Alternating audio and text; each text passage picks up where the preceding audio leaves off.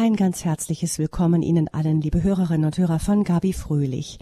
Schätzungsweise jede vierte Frau in Deutschland wird irgendwann Opfer häuslicher Gewalt, Tendenz steigend. Vor wenigen Tagen hat das Bundeskriminalamt seine Statistik für das vergangene Jahr herausgegeben.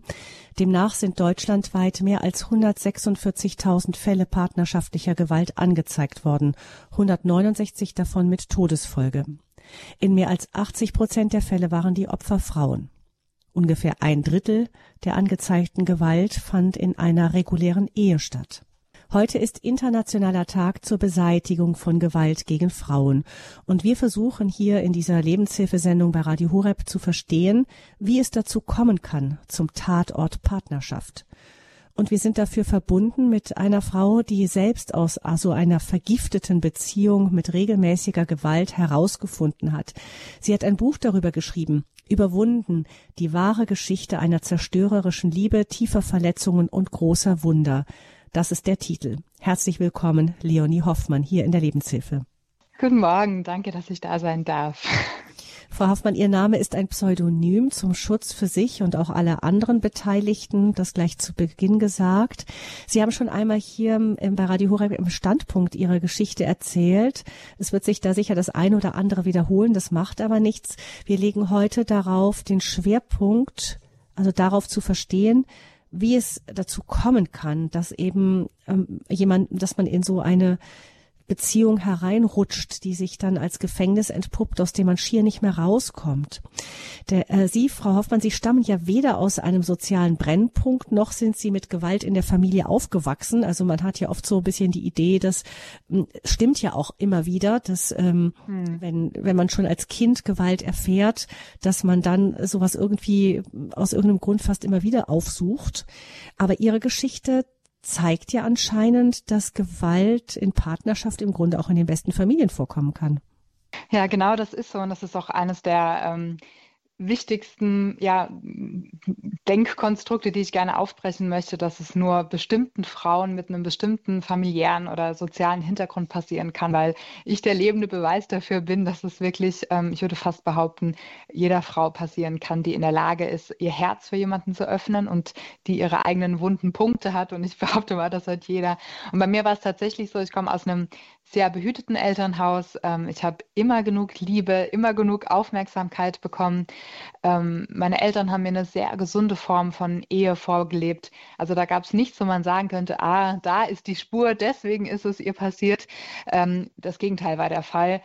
Ähm, bei mir war es tatsächlich aber so, dass ich ähm, schon früh eine große, große Sehnsucht nach dem oder ja, nach dem Richtigen hatte, nach dem Seelenverwandten, ähm, weil das ist das Einzige, wo ich sagen würde, das hat mich in gewisser, in gewisser Weise ein bisschen ähm, ja, angreifbarer gemacht. Ich hatte nicht so das beste Selbstbewusstsein.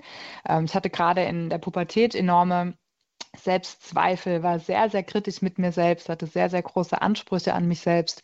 Und hinzu kam, dass meine ersten Erfahrungen mit der Liebe eben auch eher enttäuschend waren. Also es war dann so, dass ich mich ähm, ja entweder in Jungs verliebt habe, die überhaupt nicht an mir interessiert waren oder dass man sich mal getroffen hat und dann war plötzlich das Interesse nicht mehr da und sie haben sich dann immer in die besten Freundinnen von mir verliebt. Also es war eine Reihe an unglücklichen ersten Berührungspunkten mit dem Thema Liebe, dass in mir so, ähm, ja, die, die Angst gewachsen ist, vielleicht bin ich einfach für Männer nicht liebenswert. Ich wusste, dass meine Familie mich liebt, ich wusste, dass meine Freunde mich lieben, ich wusste, dass Gott mich liebt, aber ich hatte so das Gefühl, ich kann erst dann wirklich, ähm, ja, mich auch geliebt fühlen, wenn ich diese exklusive Liebe von einem Mann erfahre, der wirklich sagt, ich liebe dich für die, die du bist.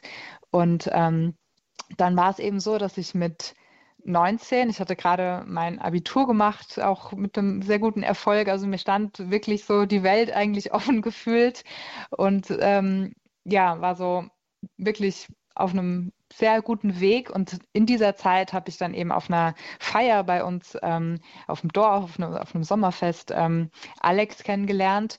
Und das war eben eine so intensive erste Begegnung schon, ähm, dass ich schon an diesem einen Abend, an diesem ersten Abend das Gefühl hatte, dieser Mensch kennt und sieht mich und versteht mich wie kein anderer. Hinzu kommt, ich war ein sehr, ähm, ja, tiefer Mensch damals schon. Also ich habe mir sehr, sehr viele Gedanken über buchstäblich Gott und die Welt gemacht und war da vielleicht auch ein Stück weit weiter als so die Jungs in meinem Alter damals, habe mich vielleicht auch deswegen irgendwie oft unverstanden und nicht gesehen gefühlt. Aber dieser Mensch hat es halt geschafft, dass es wirklich von vornherein sich angefühlt hat wie, ja, der von Gott gegebene Richtige, der Seelenverwandte, der genauso fühlt und denkt wie ich und mir das geben kann, wonach ich mich äh, all die langen Pubertätsjahre gesehnt hatte. Und dann war es mhm. tatsächlich so, dass wir uns ähm, auch ein paar Tage später dann das erste Mal getroffen haben und dann, es gab irgendwie gar keine Anfangsplänkelei. Also wir waren dann auch gleich zusammen und es ging halt direkt super intensiv los. Also er hat mir wirklich äh, ja, den Himmel auf Erden versprochen und in den ersten Monaten auch vorgelebt. Aber es hat halt dann schnell, wenn auch schleichend, eine ungesunde Richtung ähm, eingenommen. Wenn Sie so die Anfangsphase angucken, wo würden Sie sagen, sind da so Punkte, wo Sie im Nachhinein sagen, hm, das hätte mich aufmerksam machen sollen. Nämlich es kann natürlich sein, dass zwei Menschen sich sehen, Liebe auf den ersten Blick, das geht ja auch mal gut aus. Ne? Aber wo waren genau. so Punkte, wo Sie sagen, wenn Sie sagen, äh, ja, das war so Liebe auf den ersten Blick gleich sehr flammend, aber da, da, da schlich sich doch schnell etwas oder vielleicht schon gleich am Anfang etwas ein, wo ich heute sagen würde, da wäre ich jetzt vorsichtig. Also ich wäre heute allein dann schon vorsichtig, wenn man so schnell die Worte Ich liebe dich in den Mund nimmt, wie er das gesagt hat, weil es immer auf eine sehr, sehr extreme Persönlichkeitsstruktur äh, hinweist und zum anderen mein Verständnis von Liebe heute auch ein ganz anderes ist. Also ja, man kann direkt leidenschaftlich entflammt sein für eine andere Person, aber jemanden zu lieben heißt ja, ihn wirklich zu kennen mit allem, was er ist und dann Ja zu der Person zu sagen. Und das ist ja schier unmöglich nach zwei, drei Treffen. Ähm, und ähm, was im Nachhinein auch schon mich hätte aufmerksam werden lassen können, ist, dass er sehr, sehr einnehmend war. Also das war natürlich am Anfang habe ich das als Kompliment gesehen, dass er am liebsten rund um die Uhr mit mir Zeit verbringen wollte. Aber es ist dann auch damals schon schnell gekippt, dass es dann nicht verstehen konnte, dass ich auch mal mit meinen Mädels mal alleine was machen wollte oder einfach mal kurz Zeit für mich brauchte oder so. Also es war schon so ein sehr starkes in Beschlag nehmen, was eben auch mit, mit einer wachsenden Eifersucht ähm, einherging. Genau. Also das sind so die Punkte und ähm, ja, was ich auch ungesund finde, wenn man sich nur noch also ich meine, das gehört ja auch zur ersten Verliebtheit dazu, dass man nur noch an den anderen denkt und nur noch sich selbst sieht. Aber ich finde, es kann ein ungesundes Maß annehmen, wenn man sich in der eigenen Welt einschließt und alles andere ausblendet und auch alles andere irgendwie abwertet. Und das ist was, was er schon relativ früh gemacht hat, dass er ja, unterschwellig angefangen hat, mein altes Leben, meinen alten Freundeskreis, meine alten Hobbys und das, was mich so ausgemacht hat, irgendwie so ein bisschen schlecht zu reden und ja, mir so zu versprechen, dass das eigentliche Leben und mein eigentliches Potenzial erst entfalten werden könnte, wenn ich mich auf den Weg mit ihm einlasse und er kann mir zeigen, was wirklich ein freies, ein tolles, ein abenteuerliches Leben ist. Also ja, so dieses, dieses sehr in Beschlag nehmen, würde ich sagen. Und ähm, da schon aus heutiger Sicht krankhaft Eifersüchtige, das finde ich, sind Signalmomente mhm. gewesen, die ich damals nicht erkannt habe. Also Sie waren damals, die Faszination war so groß, dass Sie auf diese Alarmsignale nicht reagiert haben. Genau, weil er ja auch das, was er mir gegeben hat an Bestätigung und an ähm, ja, Zuneigung, an Liebe, das war so intensiv, dass ich alles andere dann ausgeblendet habe. Und ähm, was mir auch ganz wichtig ist zu erklären, um so Beziehungen überhaupt zu verstehen, ist die Tatsache, es gibt wirklich eine Sucht nach Menschen und die ist genauso real und hat dieselben Symptome wie die Sucht nach ähm, Drogen, nach Alkohol oder sonst was. Und Männer wie er schaffen es eben, ein wirklich Stück und Stück für Stück in wirklich eine emotionale Abhängigkeit zu katapultieren. Und das hat er konkret bei mir geschafft, indem er auf der einen Seite mir immer wieder dieses Gefühl gegeben hat, ähm, wonach ich mich so lange gesehnt habe, also die, die tollste und begehrenswerteste und schönste Frau der Welt zu sein. Und aber gleichzeitig durch ja, dann zunehmend auch so subtile Kritik war es am Anfang nur oder so in Frage stellen oder irgendwelche Kommentare, meinen ähm, Selbstzweifel zu nähern. Und das ist eben das Gefährliche, wenn eine Beziehung so mh, hm, explosiv, nenne ich es mal, anfängt und man dem anderen einen radikalen Vertrauensvorschuss gibt, und ich habe ihm wirklich in den ersten Treffen schon meine Seele auf dem Silbertablett präsentiert, so ungefähr, dann äh, besteht eben auch die Gefahr, dass er das gegen einen verwenden kann und dass er genau weiß, welche Punkte er drücken muss, um äh, die eigenen Schwächen dann irgendwie wachsen zu lassen und sich dann irgendwann zu denken, okay, also irgendwann hat sich das gewandelt, dass ich dachte, okay, krass, womit habe ich so einen tollen Mann wie ihn verdient und ich muss froh sein, dass ich ihn gefunden habe, so ungefähr. Ne?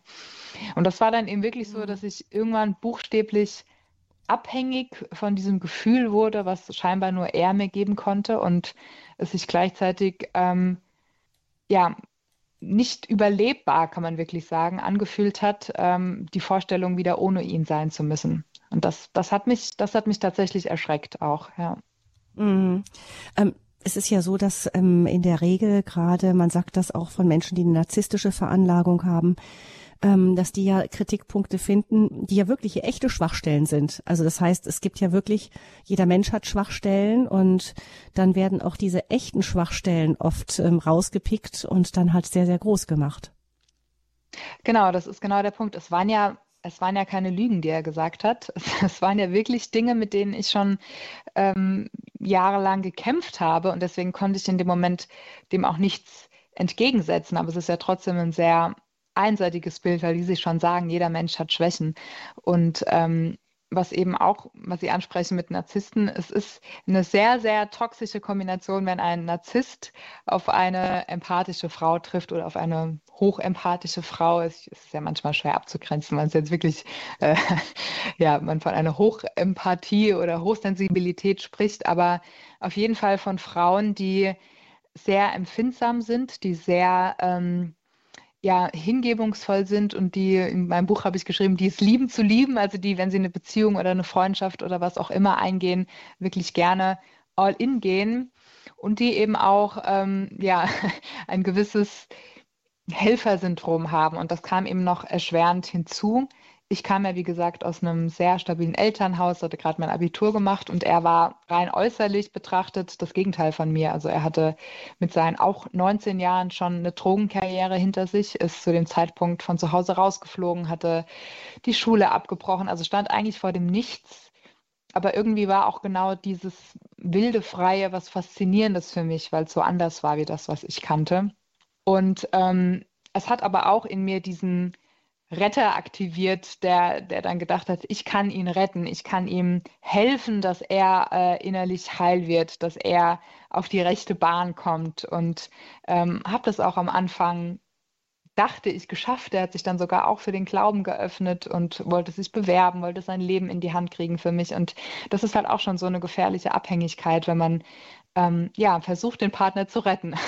Und wenn man denkt, okay, ich bin jetzt die eine Person, die es schafft, diesen ähm, ja, verwegenen Bad Boy, nenne ich es jetzt mal, ähm, zu retten und ja, sesshaft zu machen sozusagen. Und es sind halt ganz schwierige Mechanismen, die sich aber leider sehr oft wiederholen. Und gerade dieses extrem empathische und mitfühlende ist eben auch was, was ein Narzisst ausnutzen kann, weil er dann förmlich ähm, ja, ja, die empathische Frau wie aussaugt. Man kann es gar nicht anders formulieren.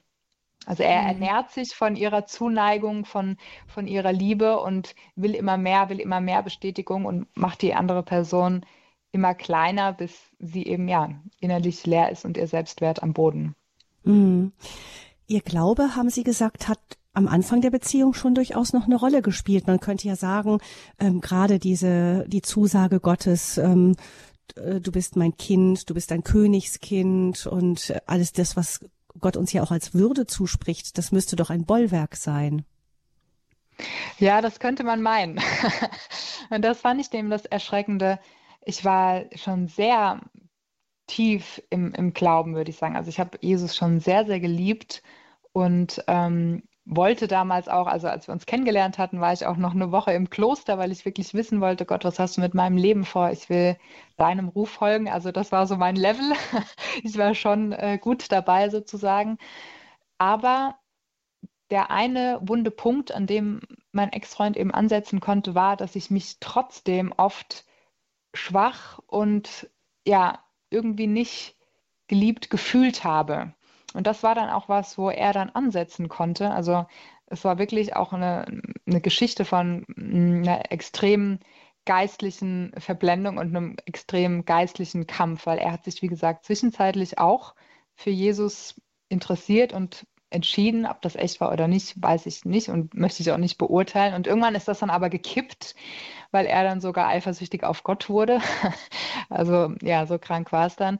Genau, und er meinte dann eben, Leo, ähm, dein Glaube macht dich nur klein und schwach und hält dich immer in diesem, in dieser Opfermentalität und ähm, du, du, du siehst doch, dass es dir all die Jahre nicht geholfen hat, die starke Frau zu werden, die eigentlich in dir steckt und die du eigentlich werden willst. Und damit hat er eben genau diesen wunden Punkt getroffen, dass ich dann wirklich gedacht habe, ja Moment, aber irgendwie ist es ja wirklich komisch. Ich glaube das alles, ich gehe mit Jesus und trotzdem ist da dieser Selbstzweifel, trotzdem ist da dieses Loch im Herzen. Und das war halt genau das Einfallstor, wo der Feind dann auch ansetzen konnte. Ja. Und dann war es eben so, wenn es so ausführlich ist, sagen Sie bitte Bescheid. Nee, nee. Mhm. Okay, dann war es eben so, dass es, dass es bei ihm, er hat sich dann ein ja, neues Glaubenskonstrukt zurechtgelegt, also was im Nachhinein betrachtet eben sehr in so eine esoterische Richtung ging, nach dem Motto, ähm, wir selbst sind die Schöpfer unserer Realität, wir selbst sind tatsächlich äh, Gott sozusagen und ähm, haben die Macht, durch unsere Gedanken unser Leben zu beeinflussen. Und alles, was wir sehen, alles, was wir erleben, ist ein eins zu eins Ergebnis unserer Gedanken. Und es würde jetzt tatsächlich zu weit führen, es steht ausführlicher in meinem mhm. Buch, wie es passieren konnte, mhm. aber irgendwann habe ich wirklich auch ein Stück weit seinen Lügen geglaubt, aber habe nicht mal gemerkt, dass ich meinen christlichen, meinen biblischen Glauben verloren habe, weil es so gefährliche Halbwahrheiten waren, teilweise auch bestätigt durch Bibelstellen, die mich dann haben glauben lassen, dass ich ähm, nur noch mal ja noch mal mehr erkennt, erkannt hätte und ähm, ja bin dann auch dadurch in eine ganz ganz ungesunde Richtung gerutscht und er ist eben ja an die Stelle Gottes gerückt, kann man tatsächlich sagen, weil mhm. ich wirklich irgendwann geglaubt habe, okay, dieser Mann kennt und versteht mich so gut und hat so eine Weisheit, woher auch immer, wahrscheinlich, vielleicht kann wirklich nur er mir helfen, die Frau zu werden, die ich gerne sein möchte. Und ähm, ja, das war dieses hm. so sehr fatale. Ein Gedankengut, das so nach und nach eingetröpfelt ist, habe ich den Eindruck. Genau. immer genau. nach und nach das immer mehr vergiftet hat, das Denken. Ähm, ich, ich versuche mich gerade in ihre Eltern zu versetzen, Frau Hoffmann. Ähm, der, ähm, da kommt meine Tochter, ein geliebtes, behütetes Kind mit einem verwegenen, ähm, ja, einem groß gescheiterten Verwegenen an, der irgendwas Faszinierendes ausstrahlt, aber im Leben nicht viel auf die Reihe kriegt, offensichtlich auch eine Drogenvergangenheit hat und meine Tochter ist auf, ähm, von 0 auf 180 ähm, mit diesem Mann liiert und äh, sieht nichts anderes mehr. Ich kann mir vorstellen, dass ihre Eltern sich große Sorgen gemacht haben.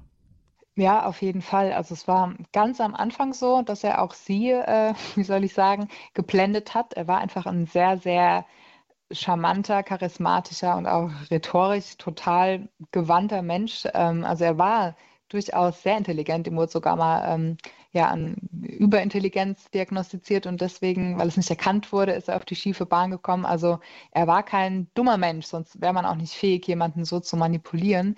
Und sie haben ihn am Anfang wirklich mit offenen Armen in die Familie aufgenommen, wie, wie den zweiten Sohn. Also, ähm, aber haben dann trotzdem wesentlich schneller als ich gemerkt, also spätestens als er dann von seinem eigenen Vater rausgeschmissen wurde, wurde, haben sie auch gesagt, also man wird nicht einfach so auf die Straße gesetzt. Da muss schon irgendwas passiert sein. Und tatsächlich war es dann auch so, dass er wieder angefangen hat, Drogen zu nehmen und das alles von vorne losging. Und meine Eltern haben gekämpft wie, ja, wie, wie die Löwen um mich, kann man nicht anders sagen, und haben immer wieder auf mich eingeredet, haben immer wieder versucht, mir die Augen zu öffnen. Aber es war eben so, dass ich da schon so verblendet war und so vergiftet von, von seinem Gedankengut, dass ich immer wieder gedacht und auch gesagt habe, ihr, ihr, habt ja keine Ahnung, was das zwischen uns ist, ihr könnt es einfach nicht verstehen. Und genau das ist auch der Ansatzpunkt, ähm, warum ich mein Buch geschrieben habe, weil ich das so oft gedacht habe, ihr habt ja alle keine Ahnung, ihr habt ja alle keine Ahnung, ähm, weil ich sagen kann, zu anderen Betroffenen, aber ich habe eine Ahnung, weil ich das erlebt habe und weil ich weiß, wie sich anfühlt. Und ich glaube, die einzige Person, von der ich damals was angenommen hätte, wäre eben jemand gewesen, der auch eine Ahnung hat, in Anführungsstrichen. Und ja, sie haben sehr gekämpft, sie haben, waren sehr verzweifelt, aber ähm, ich habe mich einfach ähm, ja, immer und immer wieder für ihn entschieden. Und so ging alles dann schleichend weiter. War nicht erreichbar. Wann kam es denn dazu, dass dann auch wirklich körperliche Gewalt ins Spiel, also emotionale Gewalt war schon lange da. Wie ging es dann über zur körperlichen Gewalt? Also es war dann so, dass nach ein paar Monaten ähm, irgendeine Kleinigkeit rauskam, ähm, eine Banalität, die für ihn der absolute Vertrauensbruch bedeutet hat und ähm, er dann von Trennung gesprochen hat, für mich eine Welt zusammengebrochen ist, es ein Riesendrama gab ähm, und er dann irgendwann meinte, er hatte sich dann, hat dann eine neue Wohnung gefunden und meinte, ähm, du Leo, ich kann unsere Beziehung, also du hast alles verbockt, du bist schuld, dass wir dieses wunderbare Anfangsglück nicht mehr haben, du bist eine Lügnerin, man kann dir nicht vertrauen, du hast mich wieder in die Drogensucht getrieben und, und, und. Und die einzige Chance, die Beziehung zu retten, wäre, wenn ich ähm, zu ihm ziehe und er mich eine Zeit lang kontrollieren dürfte, um sicherzugehen, dass ich ihn wirklich nicht betrüge. Und natürlich jetzt so mit Abstand denkt man, wie dumm kann man sein? Aber davor ist ja schon sehr, sehr viel auf der psychischen Ebene passiert, dass ich überhaupt zu diesem Schritt bereit war. Und ich dachte mir halt damals wirklich, ich weiß ja, dass ich ihm treu bin. Ich weiß, dass ich ihm nichts zu verheimlichen habe. Von mir aus soll er mal ein paar Tage in mein Handy gucken. Und wenn er dann sieht, ich schreibe mit keinem anderen Typen, dann kann es wieder werden wie am Anfang. Aber ähm, ja, das Gegenteil war der Fall. Ich habe dann parallel angefangen ähm, zu studieren und ich glaube, das war für ihn erst recht nochmal was, was ihn in seinem Narzissmus und in seinem eigentlich ja sehr kleinen Selbstwert, das ist ja bei Narzissten immer so, dann nochmal sehr getriggert hat, weil er immer noch arbeitslos war. Ich habe angefangen zu studieren und in seinem Kopf ging dann eben das große Kino los, dass ich bestimmt schon in den ersten Tagen da einen kennenlerne, der viel besser ist als er und wie auch immer. Und er hat mich dann ähm, regelmäßig verhört und ähm, einmal ist es eben eskaliert, weil er so sicher war, dass ich ihn betrogen habe in der Uni und einfach nichts und niemand ihn mehr davon hätte umstimmen können. Und er hat mich die ganze Zeit angeschrien, sag mir die Wahrheit, sag mir die Wahrheit, sag mir die Wahrheit. Und ja, dann irgendwann ist die erste Backpfeife geflogen und äh, hat mich geschüttelt und gerüttelt und dann wurden es immer mehr und das war ja der erste körperliche körperliche Streit und danach ist er dann zusammengebrochen, tränenreich, und hat gesagt, was habe ich gemacht, was habe ich gemacht, es tut mir so leid, es tut mir so leid. Ich war natürlich noch total geschockt und ja, wusste überhaupt nicht, was gerade passiert ist. Und dann ist es aber wieder gekippt und er meinte, ja, aber du hast mich zu diesem Monster gemacht und nur weil ich dich so liebe, kannst du mich überhaupt dazu bringen, dass ich so ausraste, weil ich dich so unfassbar liebe und weil ich dich nicht verlieren will. Und das hat dann natürlich auch wieder in mir die, äh, die Schuldkeule zum Schwingen gebracht und gleichzeitig dieses, oh krass, wie sehr muss er mich lieben. Also so paradox, wie es klingt, ne? Aber mhm. ja. Und das war, das hat mir später meine Therapeutin auch gesagt, wenn man nach dem ersten Schlag nicht geht, dann geht man auch nicht nach dem zweiten und nicht nach dem dritten. Und das war eben wirklich der größte Fehler, dass ich dann nicht sofort gegangen bin, weil ich ihm geglaubt habe, dass er es nie wieder tun wird und ihm seine Tränen geglaubt habe, seinen Zusammenbruch geglaubt habe. Und ja, aber es ist leider nicht dabei geblieben. Hm. Tatort Partnerschaft aus dem Gefängnis toxischer Beziehungen ausbrechen. Auch für Leonie Hoffmann gab es diesen Ausbruch und den hören wir gleich nach einer Musik.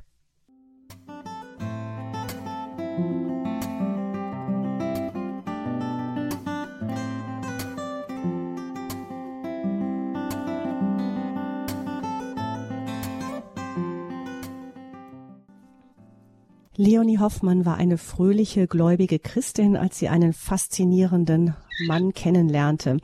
Doch der vermeintliche Traummann zog sie nach und nach in einen Strudel von Verwirrung, Selbstzweifeln, Abhängigkeit und schließlich auch Gewalt. Wie es zu so toxischen Beziehungen kommen kann, ähm, besprechen wir hier in dieser Lebenshilfesendung Tatort Partnerschaft zum Internationalen Tag zur Beseitigung von Gewalt gegen Frauen. Leonie Hoffmann, die Autorin des Buches Überwunden, die wahre Geschichte einer zerstörerischen Liebe, tiefer Verletzungen und großer Wunder ist unser Gast hier in der Lebenshilfe bei Radio Horeb. Ähm, Frau Hoffmann hat uns erzählt, wie sie in diese Beziehung, in diese toxische Beziehung mit diesem jungen Mann hineingerutscht ist, einem sehr faszinierenden Mann, der sich dann aber als Narzisst und schließlich auch als gewalttätiger Mann entpuppte. Ähm, und ja, jetzt warten wir noch auf, auf das große Wunder, wie Sie da rausgekommen sind. Sie haben, ich glaube, Ihre Familie hat auch eine wichtige Rolle beigespielt.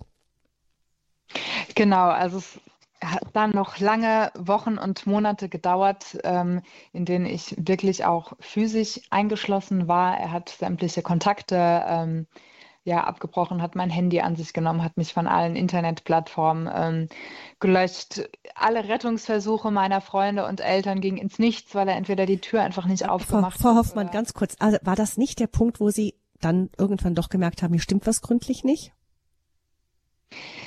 Also natürlich, wenn man, ähm, wenn man merkt, also man, man, ist ja nicht blöd.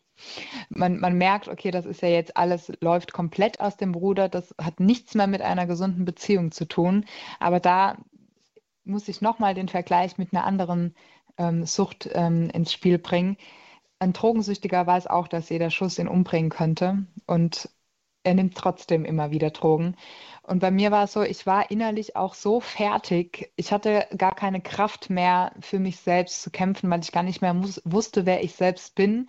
Und ich tatsächlich, und das ist das Schlimmste, und das habe ich bei ganz vielen anderen Frauen, mit denen ich im Gespräch war, ähm, die ähnliches erlebt haben, auch immer wieder gehört, dass man irgendwann eben wirklich an dem Punkt ist und meint, man hat das verdient. Man hat diese, diese Behandlung wirklich verdient und man ist selber schuld dass ähm, alles so gekommen ist, wie es gekommen ist. Und wenn die Freunde und Eltern wüssten, was für ein schlimmer Mensch man ist, dann würden sie das auch so sehen. Also dieses Mindset hat man, dass man wirklich schrecklich ist, dass man das wirklich verdient hat und dass ähm, die Art und Weise, ja, also nicht angebracht ist, aber man kann den Partner dann auf einmal verstehen. Und das hat auch was damit zu tun, dass sich da so eine Symbiose ähm, entwickelt zwischen äh, der eigenen Psyche und der Psyche des Täters, dass man irgendwann auch gar nicht mehr weiß, was sind meine Gefühle, was sind seine Gefühle.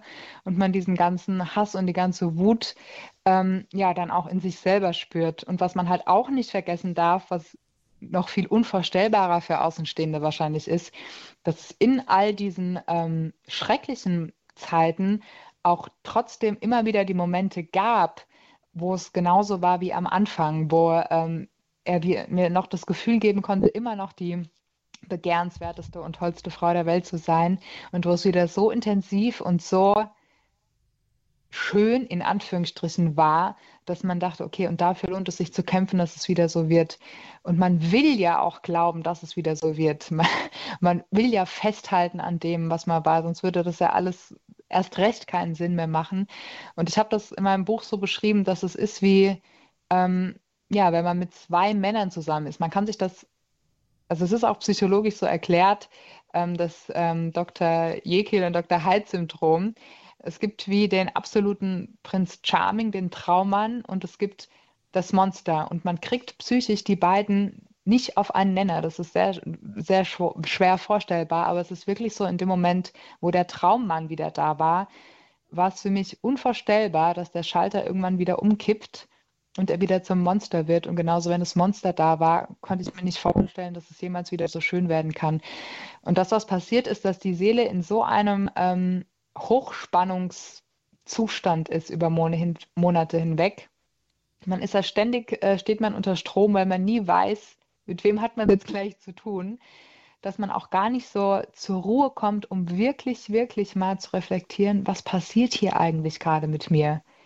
Und selbst wenn man es reflektiert, ist da eben immer noch dieser Suchtdruck. Und das ist auch das, was er mir immer wieder eingeredet hat. Du wirst ohne mich nie wieder glücklich werden. Du hast jetzt schon viel zu viel über dich und über dein Leben erkannt. Du kannst gar nicht mehr zurück. Und deine Freunde und deine Hobbys, die wollen dich eh alle nicht mehr und wie auch immer. Also er hat ja systematisch mein ganzes altes Leben für mich äh, zerstört und auch vergiftet mit seinem Gedankengut. Und ähm, ja, es war dann aber trotzdem so, dass ich irgendwann, wo ich wirklich nur noch ihn hatte und wo auch diese schönen Momente in Anführungsstrichen irgendwann immer weniger und irgendwann gar nicht mehr da waren, dass ich so zurückgeschmissen war auf ähm, die Realität dieser schrecklichen Beziehung, dass mir da wirklich, wirklich zum ersten Mal ähm, die Augen aufgegangen sind, dass das hier keine übernatürliche Seelenverwandtschaft ist, dass er nicht irgendwie ein Erleuchteter ist, der mir zeigen kann, wie ich wirklich frei und glücklich werden kann. Und da bin ich komplett zerbrochen, weil ich da auch erkannt habe, ähm, ja, was es eigentlich wirklich, wirklich für meine Familie und für meine Freunde bedeutet. Ich war vorher so in meinen eigenen Gedanken gefangen, dass ich das zwar mitgekriegt habe, aber mich nicht innerlich mal wirklich in sie hineinversetzt habe, wie sich das anfühlen muss für sie. Und dann war es so, es war ähm, Karfreitag und ähm, ich hatte gerade im, im Fernsehen Ben Hur gesehen, den Film mit der Kreuzigungsszene. Das haben wir früher immer mit unserer Familie an Ostern auch geschaut. Und das hat mich dann wieder so berührt und erinnert, dass ich ähm, ins Badezimmer gegangen bin und zum ersten Mal seit Wochen mich wieder getraut habe, zum, zum Gott der Bibel, zum Gott meiner Jugend und Kindheit zu beten und zu sagen, okay Gott, wenn du mich nicht komplett verachtest nach allem, was hier passiert ist und wie ich dir untreu geworden bin und so, dann bitte, bitte hol mich hier raus. Und es war wirklich so, dass ein paar Minuten später es an der Tür geklingelt hat und meine Eltern nochmal da waren. Und das Wunder daran ist, also wir haben in einem Mehrfamilienhaus gelebt, ganz oben im Dachgeschoss. Und die Wohnungs-, äh, die Haustür unten, die war eigentlich immer zu, logischerweise. Und an dem Tag hatte mein Papa den Impuls, heute müsst ihr es nochmal probieren. Heute müsst ihr es nochmal probieren. Und da stand die Tür sperrangelweit offen und deswegen konnten sie überhaupt erst bis, uns, bis zu uns hoch zur Wohnungstür. Und es hat ihn dann so ähm, ja, zum Ausrasten gebracht, dass meine Eltern schon wieder da sind, dass er ähm, die Tür aufgerissen hat und ähm, er auf meine Mutter dann los ist. Und in dem Moment war dann die Tür aber offen und mein Papa hat mir bedeutet, raus, den Moment zu nutzen und schnell rauszukommen und dann sind wir ja geflüchtet und ich war in der Freiheit. in der äußeren. Die innere mhm. Freiheit, das war dann noch ein sehr langer Weg. Ja, also das heißt, die ähm, diese Sucht, die hat sich dann trotzdem noch, nach, obwohl das ganze Schlimme passiert war, obwohl sie verstanden haben, sie müssen da unbedingt raus, obwohl sie die Hilfe dann auch wirklich auf so unglaubliche Weise an diesem Tag bekommen haben. Trotzdem war die Sucht immer noch stark. Also zu dem Zeitpunkt war es dann so, dass ich, weil ich wirklich dieses Aufwacherlebnis hatte und da auch zu 100 Prozent sagen würde, dass es so stimmt, was in der Bibel steht, ihr werdet die Wahrheit erkennen und die Wahrheit wird euch frei machen, dass da diese Sucht, dass ich wieder zu ihm wollte, endgültig gebrochen war. Aber es gab halt vorher Situationen, wo ich auch schon immer mal wieder, wo wir tageweise teilweise nur on-off hatten und elende Dramen und ich dann mal kurz wieder zu Hause war und da war die Sucht so stark, obwohl ich gespürt habe, eigentlich ist es das Richtige, hier zu bleiben. Aber in dem Moment, weil so viel passiert ist und ich wirklich erkannt habe, es wird nicht besser und es wird nie besser werden. Und ich habe die Wahrheit über ihn erkannt, ich habe die Wahrheit über unsere Beziehung erkannt, ich habe die Wahrheit über mich selbst erkannt.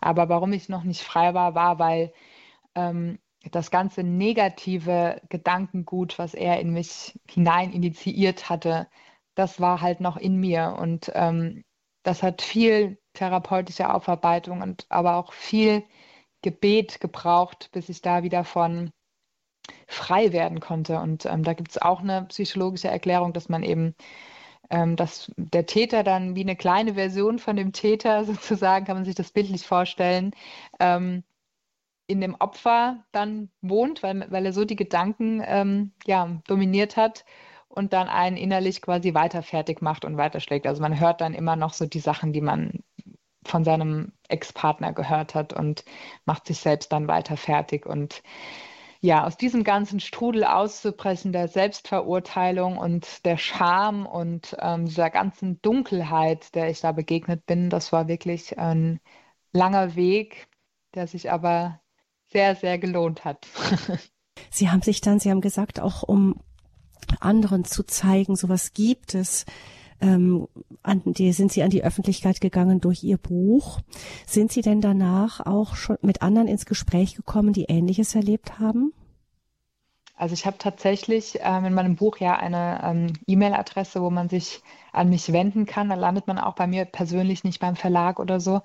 Und da habe ich schon einige Nachrichten bekommen von Frauen, die ähm, so bewegende Nachrichten geschrieben haben, dass sie gedacht haben, ich erzähle ihre Geschichte, weil es eben, das ist das Erschreckende, weil es teilweise sogar die gleichen Sätze sind, die in solchen Beziehungen fallen und es wirklich immer dieselben Mechanismen und Muster sind und die letztlich manche wirklich durch mein Buch dann ähm, den entscheidenden Mut ähm, bekommen haben, die Beziehung zu verlassen und sich Hilfe zu holen, weil sie gemerkt haben, ich bin nicht alleine und das, was mir hier gerade passiert, ist nicht irgendwie ein Einzelfall und ich bin nicht schuld, sondern das ja passiert leider, leider ganz oft und vor allem man kann da rauskommen. Also ich habe manche dann auch noch begleitet, ähm, schreibend ähm, über manche ja, Wochen oder Monate und ähm, das war für mich das größte Geschenk zu sehen, dass es ja wirklich wert war und wirklich ähm, der richtige Weg,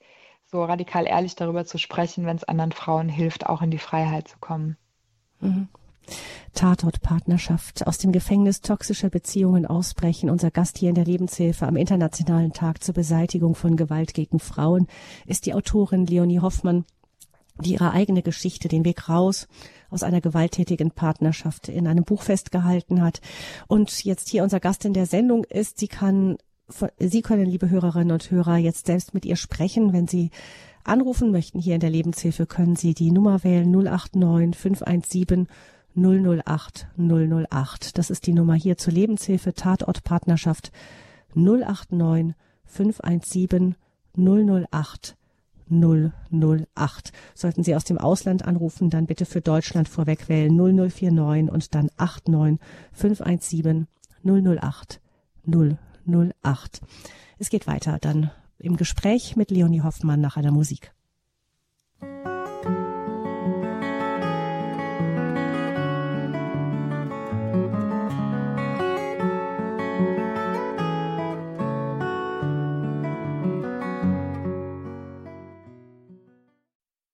Die Lebenshilfe bei Radio Horeb. Ähm, am Mikrofon ist Gabi Fröhlich für Sie und Leonie Hoffmann ist unser Gast hier in der Sendung Lebenshilfe Tatort Partnerschaft zum Internationalen Tag zur Beseitigung von Gewalt gegen Frauen. 089 517 008 008 ist die Nummer zur Sendung 089 517 008 008. Sie können anrufen hier in der Sendung Lebenshilfe, wenn Sie Fragen haben, an Leonie Hoffmann. Frau Hoffmann, ähm, Sie haben erzählt, wie Sie rausgefunden haben aus dem aus Ihrem Gefängnis Partnerschaft, aus der toxischen Beziehung, die sie hatten mit einem Mann, der sie am Anfang wahnsinnig fasziniert hat und dann immer tiefer reingezogen hat in diese vergiftete Beziehung, die schließlich wirklich in Gewalt und im Abbruch von Kontakt zu allen anderen, zu ihrer Familie, ihren Freunden und ihrem ganzen Umfeld geführt hat. Ähm, wenn Sie in Kontakt, Sie sagen auch, Sie sind seitdem die mit Ihrer Geschichte durch das Buch an die Öffentlichkeit gegangen sind, auch immer wieder in Kontakt mit anderen Frauen, denen es ähnlich geht. Ähm, wenn Sie, Sie haben auch gesagt, es gibt immer wieder Muster, die darin auftauchen, immer wieder etwas, was ähnlich ist. Wie würden Sie das definieren? Was ist das, was immer wieder auftaucht? Also was tatsächlich immer wieder auftaucht, ist diese Formulierung von, äh, ich dachte, das wäre mein Seelenverwandter. Und das ist gerade am Anfang so ein äh, Love-Bombing, nennt man es tatsächlich auch, gab und so intensiv und so rosarot war, dass man wirklich dachte, man erlebt sowas nie wieder. Und es ist natürlich so, dass es ja auch eine geschickte Taktik ist, weil wenn ich als Mann auch ähm, mit meiner Partnerin sage oder immer wieder sage, du bist meine Seelenverwandte, das, was es mit uns ist, das gibt es nie wieder, dann ähm, schürt man ja natürlich auch eine Angst, weil wenn man denkt, okay, das ist mein einer Seelenverwandter, dann äh, wäre es ja ziemlich blöd, den zu verlieren. Und ähm, also das ist ein Element, was ich wirklich durch die Bank weg gehört habe, dieses total intensive, dieses auf der einen Seite alle Bedürfnisse und Sehnsüchte gestillt zu bekommen und auf der anderen Seite systematisch den eigenen Selbstwert zerstört zu bekommen. Ich glaube, das ist wirklich so diese Taktik, die sich wie ein roter Faden ähm, durchzieht durch die Erfahrungsberichte mhm. und eben wirklich so von der ähm, Persönlichkeitsbeschreibung würde ich wirklich sagen, ist es sehr oft die Kombination Narzisst und ähm, sehr empathische Frau. Genau. Mhm.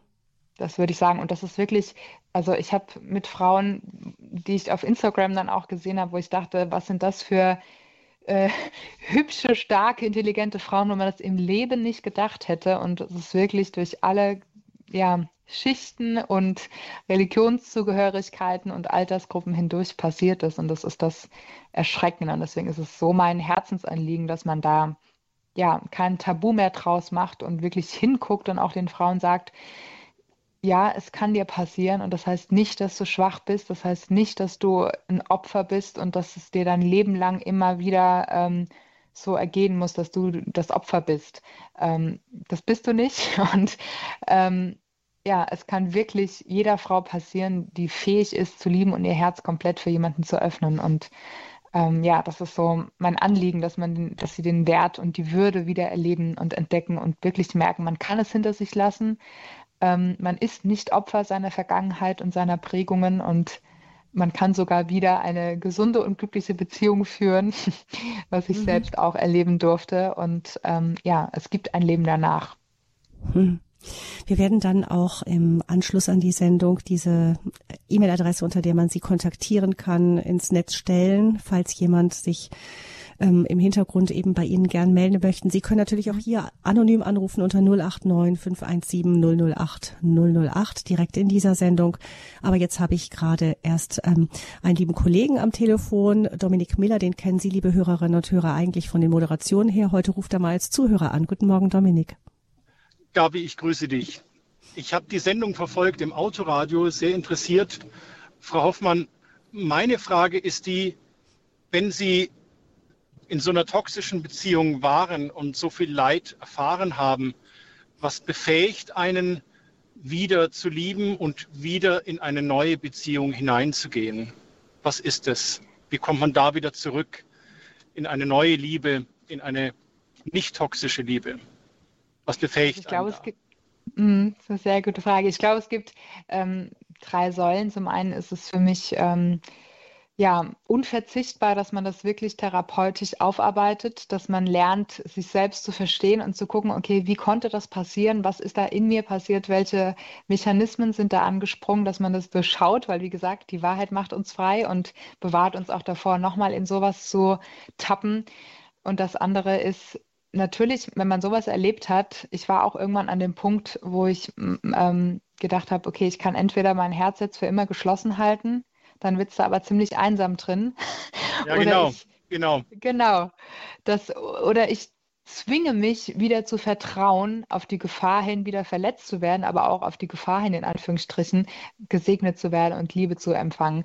Und was die dritte und für mich persönlich wichtigste Säule ist, also ich weiß nicht, wie man das ohne Gott schaffen kann, weil ähm, wirklich, also zum einen die Macht der Vergebung, ich konnte das alles ja, vors Kreuz bringen und ähm, meinem Ex-Freund vergeben. Das heißt nicht, dass ich ihn nochmal wiedersehen möchte oder mit ihm zusammenkommen möchte oder sonst was, aber es ist kein Groll mehr in meinem Herzen, es ist keine emotionale Bindung mehr zwischen ihm. Es ist wirklich abgegeben in Gottes Hand und zum, zum anderen eben auch, indem ich ja Gott wieder voll und ganz ähm, vertraue und mir selbst auch vertraue und ihm vertraue, dass er mich nicht nochmal in sowas reinlaufen lässt, und man ist ja auch viel wachsamer jetzt, aber trotzdem gibt es natürlich immer diesen Moment, wenn man liebt.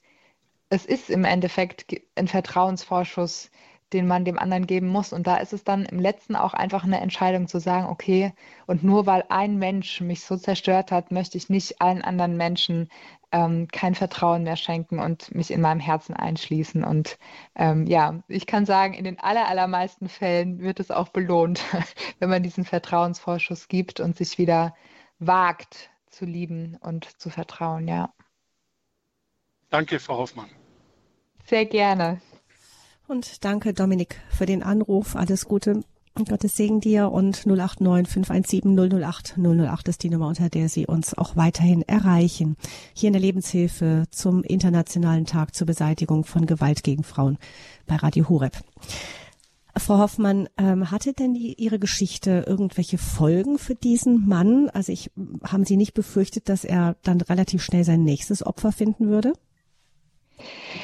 Also es war tatsächlich so, ähm, dass er auch ein Opfer gefunden hat, ähm, weil ich zum damaligen Zeitpunkt ähm, nicht die Kraft hatte, ihn anzuzeigen, weil mir nicht versichert werden konnte, dass er dann sofort ähm, aus dem Verkehr gezogen wird, sondern dass man höchstens ein ähm, Näherungsverbot aushängen kann. Aber ich wusste, ihm war vorher jegliche äh, ja, jegliche, jegliche Regeln egal, als würde er sich auch darüber hinwegsetzen. Und er hat eben so massive Morddrohungen ausgesprochen über mich und ähm, meine Familie, dass ich ähm, ja einfach Angst hatte, dass er sie wahrmachen würde, weil er schon genug wahrgemacht hat, was er mir vorher angedroht hat. Und dann war es tatsächlich so, dass ich dann auch erstmal mehrere Wochen in der Klinik war und auch in Sicherheit war und er mich auch wirklich in Ruhe gelassen hat und ich dachte, dass er jetzt auch ähm, ja, aufwacht und aus Dankbarkeit darüber, dass es diesmal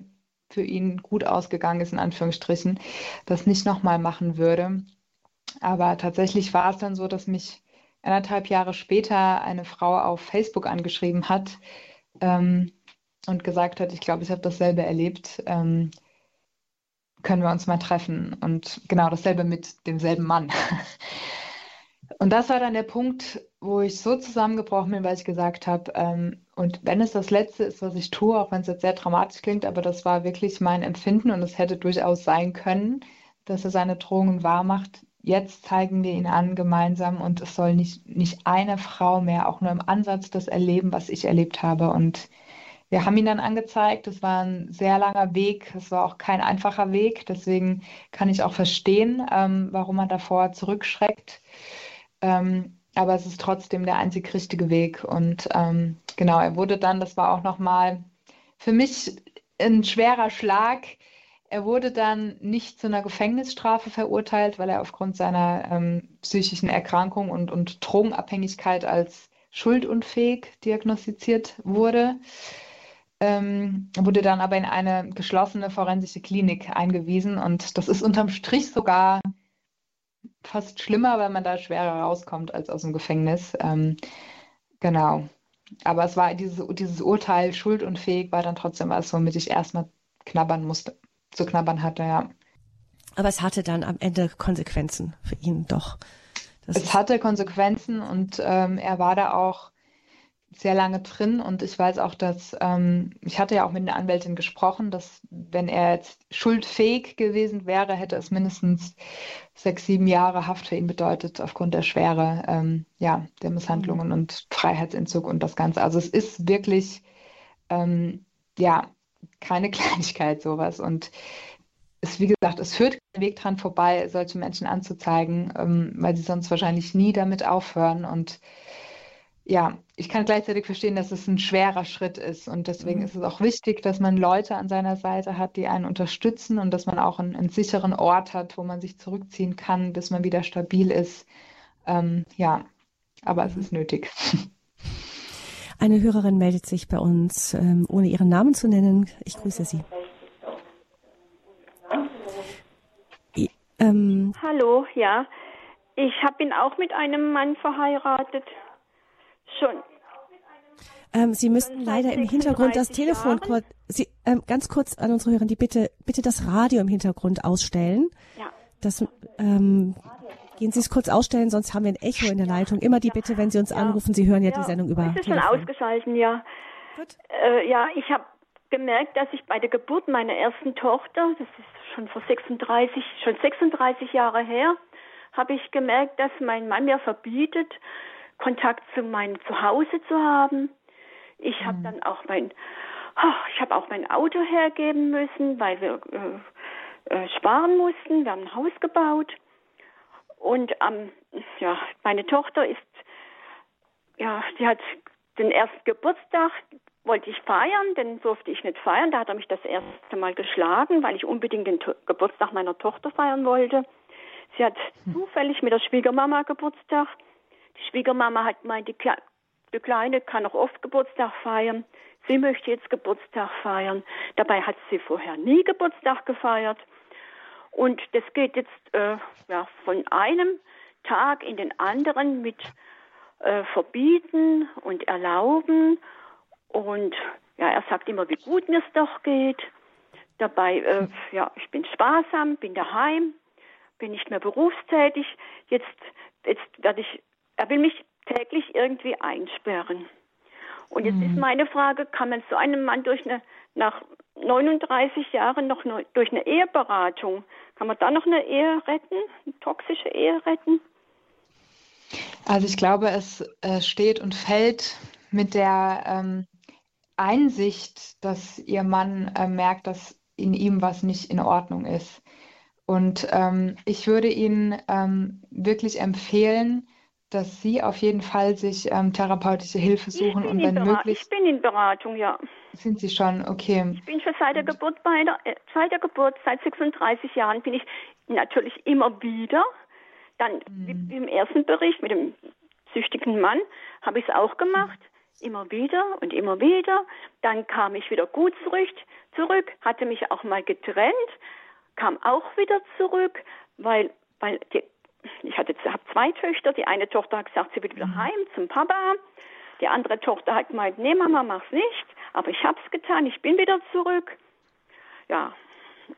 ja. Und er, er schlägt sie aber immer noch? Nein, nein, macht er nicht mehr. Er hat nicht noch ein, zwei Mal dann geschlagen, aber seither nicht mehr. Es ist der psychische Druck bei mir, also psychisch, ja. Also ich, ich persönlich finde ja, dass psychische Gewalt ähm, nicht weniger schlimm als körperliche ist, weil ich auch äh, gemerkt habe, dass Ron, da ist eine... ein paar Stunden und dann wache ich halt auf und ja, dann geht mir das alles durch den Kopf durch. Also ich, ich würde mir jetzt nicht ähm, herausnehmen, beurteilen zu können, ob das, ob ihre Ehe noch eine Chance hat oder nicht. Ich lebe halt von einem Jahr in die nächste, ja. ja.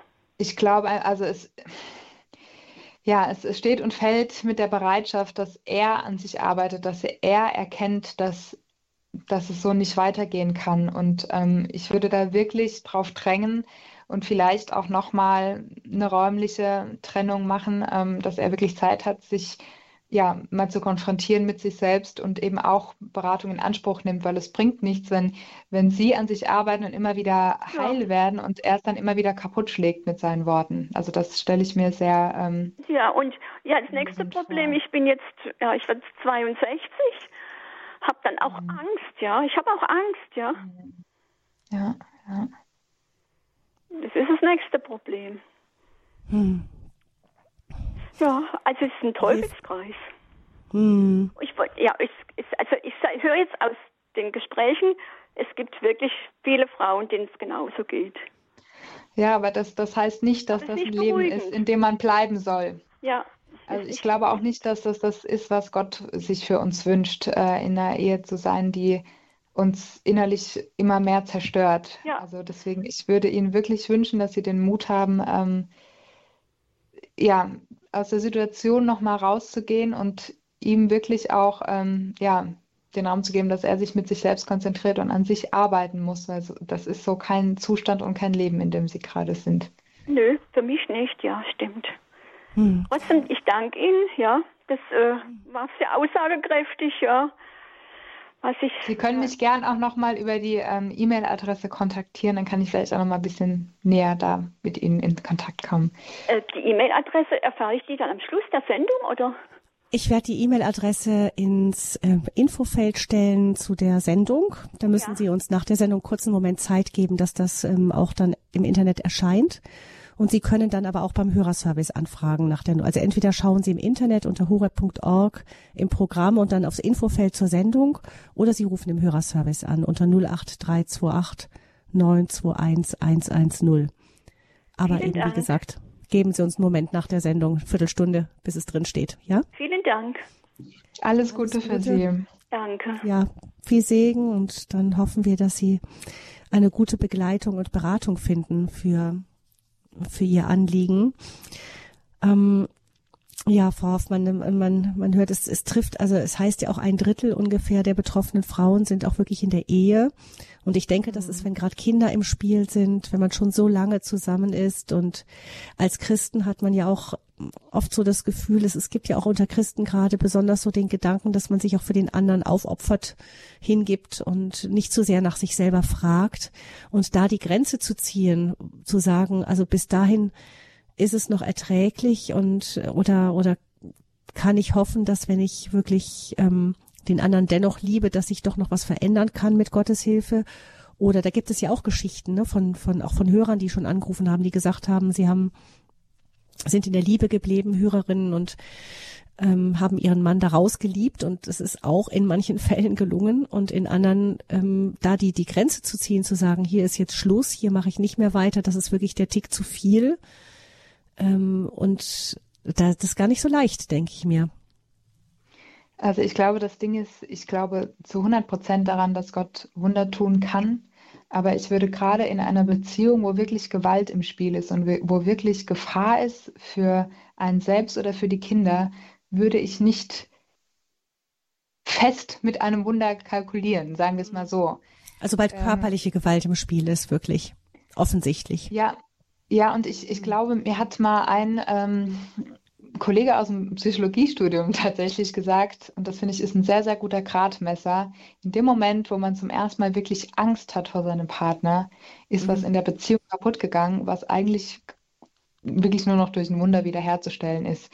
Und ich, ich glaube auch, dass Gott ähm, die Ehe als was Ewiges angelegt hat, aber ich glaube trotzdem, dass es ähm, Maßstäbe gibt und äh, dass Gott ein Gott ist, der das Leben will und der die Liebe will und der auch an den Mann Dinge ähm, ja, als Richtlinien gestellt hat. Und wenn das alles nicht mehr gegeben ist, dann tue ich mir schwer zu glauben, dass er uns zwingt, darin zu bleiben. Man muss sich ja nicht direkt scheiden lassen, aber zumindest mal eine räumliche Trennung und wirklich mhm beiden Partnern äh, den Raum und die Zeit zu geben, an sich zu arbeiten, heil zu werden und Erkenntnisse machen. Und ja, vielleicht und hoffentlich, ich würde es den Leuten ja wünschen, dass ein Wunder passiert, aber es braucht halt wirklich ein Wunder, ähm, weil es sonst einfach unfassbar schwer ist, gerade wenn bei dem Mann die Einsicht fehlt, dass wirklich er auch an sich arbeiten muss, dann ist es super schwer, da rauszubrechen.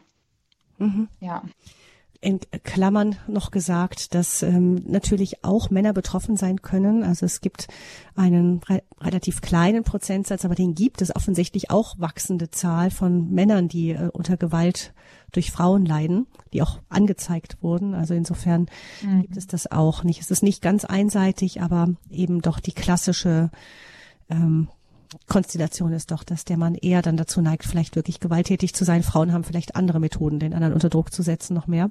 Ja. Ähm, wir haben noch eine weitere Hörerin, die uns aus dem ähm, aus der Mitte Deutschlands anruft, ebenfalls ohne den Namen zu nennen. Hallo. Ähm, guten Morgen. Ich möchte mal eine andere Variante da noch reinbringen. Ich bin jetzt über 80, aber als ich jung war, habe ich also auch einen ganz tollen Mann kennengelernt und er war vor allen Dingen sehr großzügig.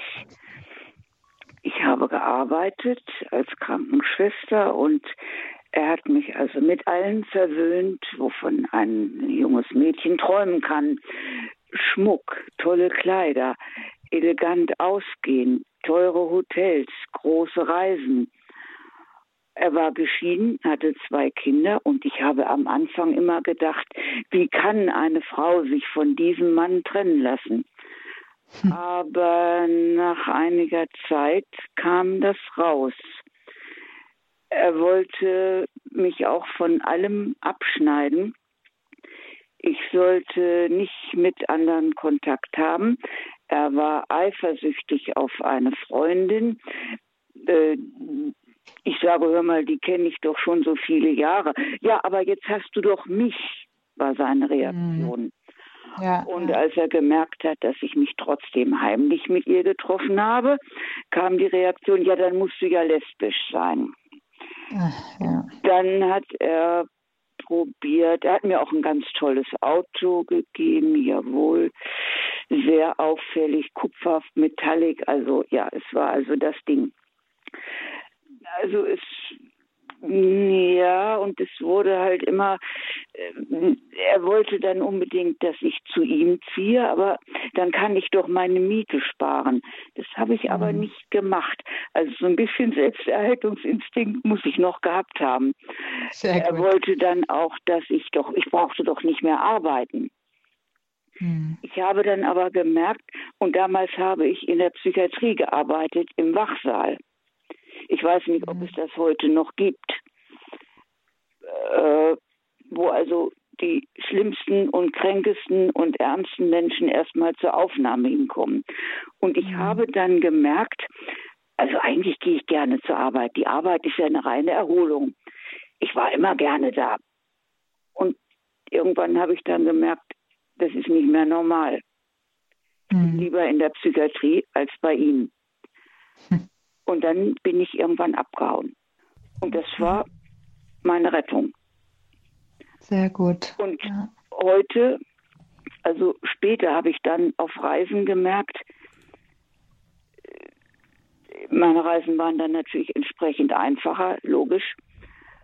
Und ich konnte aber an jungen Mädchen, die mit älteren Herren im Hotel waren, ich konnte an ihren Gesichtern sehen, was sie für Nächte hatten. Mhm. Also dieses Geld bringt da noch eine ganz andere Variante rein. Und ich war halt leicht verführbar, das muss ich auch sagen. Also Sie sagen uns, Zeit, dass die. Es war eine Erfahrung, mhm. aber ich möchte. Also Sie sagen, dass man, dass, dass es auch die Variante gibt, dass Männer sich ähm, im Grunde kaufen. junge Mädchen kaufen regelrecht durch viel Geld. Kaufen, kaufen. Mhm. und sie dann nach und nach ganz zielstrebig immer mehr einengen und dass es mhm. ganz gewaltige Kräche gibt, äh, wenn man sich dagegen wehrt und das nicht mhm. mitmachen möchte. Und da bleibt nur eins, Flucht, abhauen, ganz schnell. Ja, mhm. ja definitiv. Selbstrettung. Ja, das zeigt uns auch, dass das Dankeschön für Ihren Anruf und dass Sie das nochmal durch diesen Aspekt ergänzt haben. Es zeigt uns auch, dass das kein völlig neues Phänomen ist, eben, dass es mhm. Gewalt in Beziehungen gibt. Vielleicht ist es auch so, dass es heutzutage auch eher mal zur Anzeige kommt, öffentlich wird, die Frauen eher auch ausbrechen aus solchen Konstellationen. Aber wir haben jetzt verstanden von Ihnen, Frau Hoffmann, wie wie schwierig das auch ist. Also wie, was für eine, eine Dynamik da in Gang gesetzt wird, wo es sehr, sehr schwer ist, rauszukommen teilweise. Was haben Sie vielleicht noch zum Schluss dieser Sendung Tatortpartnerschaft an diesem Internationalen Tag zur Beseitigung von Gewalt gegen Frauen? Was würden Sie Frauen vor allem sagen mögen, die sagen, ähm, also ich stecke hier in der Beziehung drin und ich komme da irgendwie nicht mehr raus? Ich würde Ihnen sagen wollen, es gibt wirklich einen Weg daraus und ähm, habe Mut, dich an entsprechende Hilfsstellen zu wenden. Da gibt es mittlerweile reichlich. Es gibt ja mittlerweile auch Handzeichen, wenn man nicht mal ähm, verbalisieren kann oder möchte, dass gerade was Schlimmes in der Be Beziehung passiert. Aber bitte, bitte ähm, kommt aus diesem Gefängnis raus und sprecht mit Menschen darüber und brecht das Schweigen. Es, ist, es gibt wirklich Hilfe und es, ihr seid nicht allein.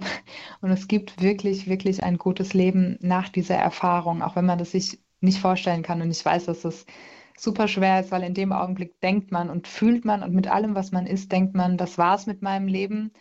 Es, ich kann nie wieder lieben, ich kann nie wieder ohne diesen Mensch sein. Aber in dem Fall würde ich wirklich sagen, glaubt nicht euren Gefühlen und glaubt nicht euren Gedanken, sondern glaubt Gott, der sagt, ähm, ja, ich habe eine gute Zukunft und Hoffnung für dich und ich kann dich befreien. Und das kann er wirklich. Ich denke, das ist das gute Wort, um am Ende dieser Sendung zu stehen. Tatortpartnerschaft aus dem Gefängnis toxischer Beziehungen ausbrechen. Das Buch von Leonie Hoffmann heißt Überwunden, die wahre Geschichte einer zerstörerischen Liebe tiefer Verletzungen und großer Wunder im Gerd Medienverlag erschienen. Sicher ein Buch, das man weitergeben kann an, wenn man das Gefühl hat, irgendjemand steckt vielleicht genau in solch einer Situation. Und Sie können dann vielleicht in einer halben Stunde, viertelhalben Stunde ungefähr den Hörerservice anrufen unter 08328 921 110 um die E-Mail-Adresse von Leonie Hoffmann zu erfragen 08328 921 110. Vielen herzlichen Dank, Frau Hoffmann, für diese Sendung. Danke, dass Sie mit dabei waren. Morgen in der Lebenshilfe hören wir das Thema Vergebung ist möglich, wie Jesus mir inneren Frieden schenkte mit Marie Kressbach. Sie ist Überlebende des Völkermordes an den Tutsi in Ruanda als neunjähriges Mädchen nach Deutschland gekommen, nachdem ein großer Teil ihrer Familie umgebracht wurde. Wie sie zur Vergebung gefunden hat, das erzählt sie uns morgen in der Lebenshilfe. Gabi Fröhlich verabschiedet sich von Ihnen. Ich wünsche Ihnen allen, liebe Hörerinnen und Hörer und besonders auch Ihnen, Frau Hoffmann, von Herzen Gottes Segen.